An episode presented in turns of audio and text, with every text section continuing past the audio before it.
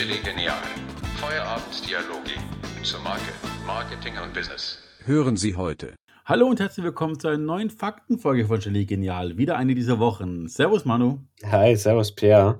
Hi. Ich bin extrem neugierig, was du mitgebracht hast. Ich bringe eine Geschichte von 1873 voller Missverständnisse mit. Okay, voller Missverständnisse. Lass doch da, dann gleich mal hören. Ja, das ist typisch amerikanisch. Es geht um Jeans. Jeans, jeder kennt sie, Mhm. jeder liebt sie, strapazierfähig ohne Ende.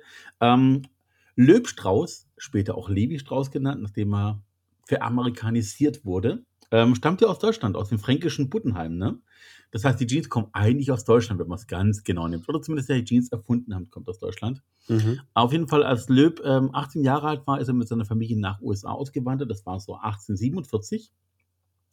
Und äh, seine Eltern waren schon immer auch ja, Textilhändler, jüdische Kaufmänner und so.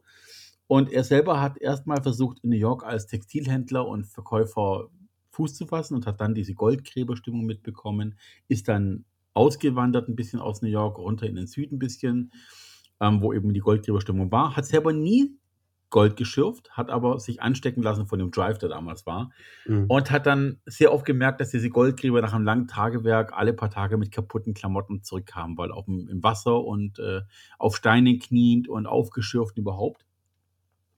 Und hat dann eigentlich erstmal dort Zahnbürsten, Hosenträger, Knöpfe und Co. verkauft, alles, was man gebraucht hat als Beiwerk, wenn man dort eben ein einsamer Goldschürfer war. Und hatte dann die Idee, dass man noch Zeltstoff, Zeltplanstoff nehmen könnte und den zu Hosen umsticken könnte, weil der auch wasserabweisender war und ähm, strapazierfähiger. Und das war so der Anfang von dem Thema Jeans. Damals noch als Waist Overalls. Also Jeans hieß es erst viele Jahre später. Mhm. Und dazu kommen wir gleich. Und ähm, ja, die Hosen waren dann schon sehr strapazierfähig, aber die Nähte nicht. Und da kam ein zweiter dazu, nämlich Jacob Davis. Ähm, der hat, also aus Lettland stammend, auch ein Europäer dementsprechend, ähm, hatte eine tolle Idee und zwar von Pferdegeschirren die Ecken der Hosentaschen und den Hosenlatz mit Nieten von Pferdegeschirren strapazierfähiger zu machen, dass dann auch das hält, nicht nur einfach eine Stoffnaht, sondern wirklich mit Nieten durchgepresst.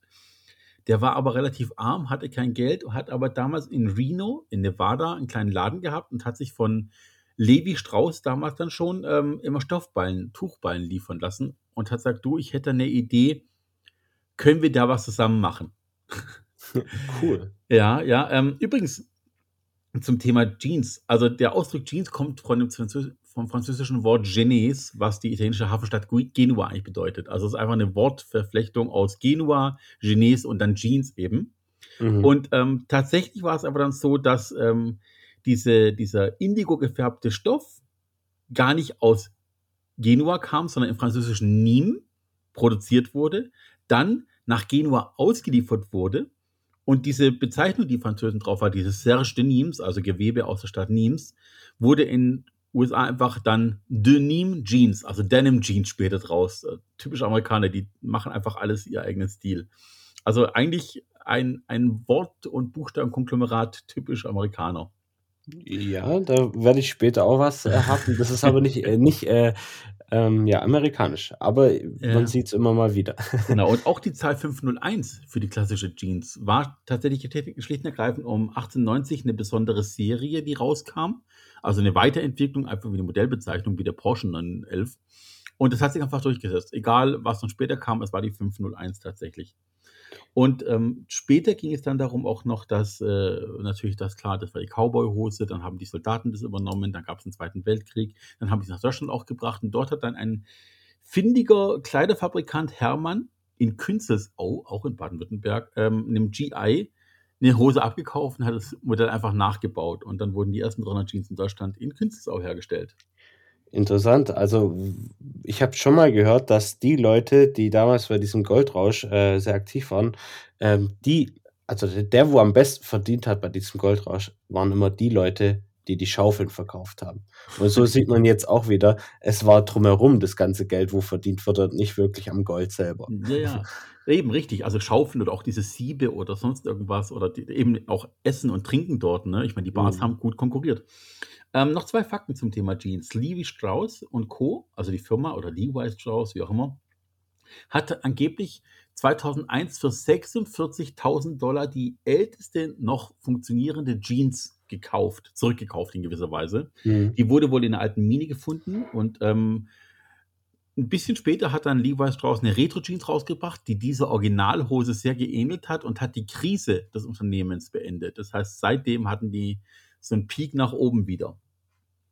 Und wusstest du, für was die kleine Tasche, die kleine Tasche rechts eigentlich für eine Bedeutung hatte? Also Steve Jobs hat ja behauptet, die wurde nur für den, äh, für den äh, MP3-Player gemacht, aber weißt Mhm. du, was sie wirklich war? Ja, für die Taschenuhr, oder? Ja, nee, sogar noch früher. Ähm, tatsächlich war das die kleine Tasche, wo die Pens reinkamen. Also damit Goldgräber nicht immer ihr fette Goldbündel rausholen oder was auch immer mussten, haben sie abends, wenn sie ausgegangen sind, in die Stadt gegangen sind, um sich zu erholen, ein paar Pens reingetan, weil die gereicht haben, um was zu essen und zu trinken zu haben und ein bisschen Unterhaltung zu haben. Dafür war die kleine Tasche, das war so eine Art Mini-Geldbeutel, der eng genug war, dass nichts rausgefallen ist. Äh, Und für das war die Grundfunktion. Für mich dient der heute als fürs Kleingeld. Siehst du? Siehst Ja, du? Dann bist du ja komplett äh, im Trend. Ja, ich denn. nu nutze es noch voll. Sehr gut. Ja, das war äh, ein kleiner Fakt zu Jeans, wie gesagt, in, erfunden 1873 und die Form mit Jacob Davis äh, war eben ja die 1873er Version und Löb Stra äh, Strauß bzw. Levi Strauss hat äh, das Ganze schon ein paar Jahre früher angefangen gehabt mit Zeltplanestoff. Also damit hat es angefangen. Ja, interessant, dass man da wieder merkt, auch am Goldrausch haben sich Unternehmen hochgezogen. Ja, ja.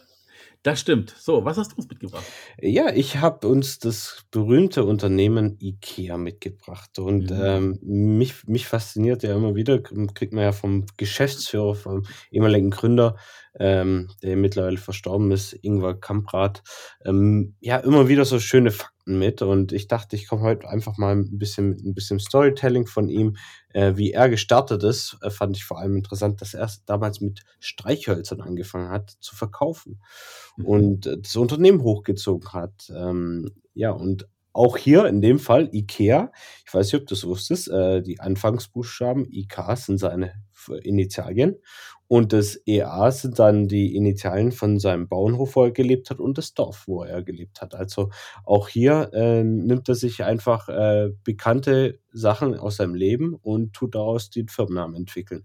Das ist Was so ein, ich- ein Dauerrenner, ne? wie Haribo. Hans Riegel Bonn, Haribo. Ja, ja. Das ist irgendwie, wenn man nichts weiß, macht man seinen Namen plus irgendwas extra. Aber, aber, aber ist doch eigentlich interessant. Ich meine, würdest du jetzt, äh, wenn jetzt jemand kommt zu dir und sagt, ich will äh, eine Firma gründen, fragst du ja auch nicht, ja, okay, du wohnst in Stuttgart oder äh, da, du kommst aus dem Dorf, jetzt machen wir daraus einen Firmennamen. Gucken dich, guckt dich doch jeder Kunde blöd an, oder?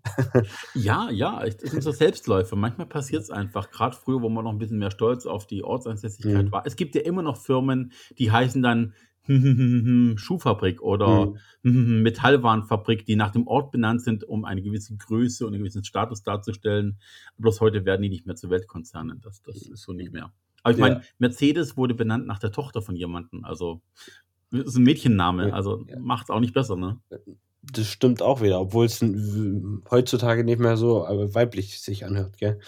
Richtig, Ja. und BMW, ne, Ja. Bayerische Motorenwerke, ist ja auch nach einem Bundesland zumindest, nach einem Freistaat benannt. Auch nicht wirklich so Inspiration wie jetzt Tesla oder sowas. Ja, auch, obwohl auch Tesla ja höchstwahrscheinlich äh, inspiriert ist von Künstler. Ja, Äh, vom von dem äh, Entwickler, ja, von genau, Forscher. Von, äh, richtig, von dem Pionier. Ja, Ja. eben, auf jeden Fall. Ähm, ja, ähm, cool. Ähm, Ja, gibt auf jeden Fall noch andere äh, interessante Sachen, wo ich mich dann ähm, über ihn fast, was ich faszinierend fand. Vor allem auch, ähm, das Unternehmen lief einfach nicht äh, geradeaus. Also es hat dann ab einer gewissen Größe hat IKEA dann ähm, Probleme bekommen vom Lieferanten, weil die Lieferanten wiederum von den Mitbewerbern aufgefordert wurden, IKEA zu boykottieren. Und dadurch ist dann auch entstanden, dass die ein eigenes Möbelkonzept erstellt haben. Dadurch ist dann auch äh, beim ersten Mitarbeiter aufgefallen, ähm, als das- die Möbel mit, dem, äh, mit dem Auto transportieren wollte, dass man ähm, die, die äh, Füße abschrauben musste. Und seitdem tut IKEA auch die Möbel nicht mehr im Ganzen verkaufen, sondern ähm, im Aufbauset. Somit ist es im Auto einfach transportabler und so hat sich das einfach etabliert, was ich einfach cool fand. Man guckt, wie, wie ist es denn in der Praxis und dann passt man sein Konzept an ähm, was einfach cool ist und was ich vor allem respektvoll finde, was ich äh, auch in meinem privaten Leben vielleicht in meiner Zukunft sehe, die Erziehung, die er gelebt hat. Also er selber war ja Multimilliardär, Milliardär, kann man ja sagen. Das Unternehmen hat Milliarden im Jahr gemacht und ähm, ja, er hat bis zum Schluss einen alten Volvo gefahren, weil er sich nichts aus seinem Reichtum gemacht hat. Also er hat auch seine Kinder so erzogen, dass er gesagt hat, nee, ihr ähm, kauft jetzt euch nicht den Rolls-Royce von nebenan oder ähnliches, sondern ihr bleibt auf dem Boden. Und auch sein Ziel war es, seine Erziehung so aufzubauen, dass die Kinder am Ende nichts erben und der Reichtum selbstverständlich ist. Das heißt, sie werden auch von ihm animiert, äh, wenn sie erfolgreich sein möchten, dann müssen sie was dafür tun. Und das sehe ich auch bei mir privat so. Also da kann ich mich komplett identifizieren mit der Person. Ähm, ja, dass die Kinder, wenn sie was erben wollen, müssen sie sich beweisen. Ist übrigens trotzdem kontrovers, wenn du überlegst, dass IKEA ja Möbel macht, die nicht für die Ewigkeit gedacht sind. So nach dem Motto, du kannst dich alle Jahre mhm. neu einrichten, weil es ist günstig und modular und überhaupt. Wobei manche Billigregale schon 30 Jahren bei Leuten drinstehen, aber mhm. prinzipiell keine Möbel für die Ewigkeit wie früher, also keine Massivmöbel.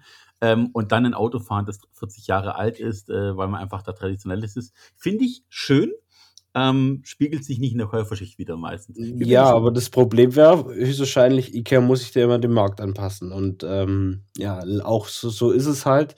Der Markt entscheidet und nicht der Geschäftsführer. Der Geschäftsführer hat höchstwahrscheinlich, äh, jetzt behaupte ich es halt mal, vielleicht auch langlebigere Möbel gemacht, da wie so eine Wegwerfgesellschaft. Und da tut sich halt sowas gut etablieren.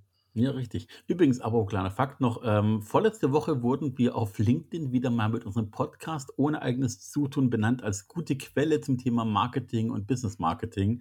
Also langsam aber sicher kommt äh, unser Podcast rum. Und ich muss auch sagen, ich habe einen Heidenspaß auf anderen Social Media Plattformen als auch auf LinkedIn Leute, wenn sie irgendwas posten, darauf hinzuweisen, Edge Badge, darüber, darüber haben wir schon gesprochen. Erinnerst dich vielleicht daran, ich hatte mit äh, einer Kollegin mal das Thema äh, der grünste Fußballclub der Welt.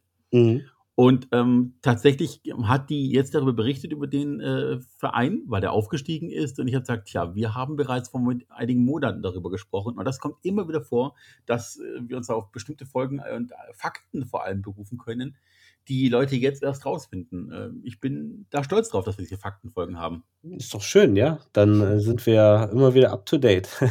wir sind praktisch äh, der, der Trendsetter. Ja, auch, auch schön, oder? Auf jeden Fall. So, dann haben wir es für die Woche schon wieder. Eine kurze, knackige 12-Minuten-Folge. Für alle da draußen, ich wünsche euch einen schönen sonnigen Tag. Äh, nächste Woche hören wir uns wieder mit einer Wissensfolge über unseren kleinen jungen Bäcker. Manu, dir noch einen schönen Tag, frohes Schaffen bis dahin. Wir hören uns bald wieder. Danke, dir auch. Bis dann, Pierre. Ciao. Tschüss.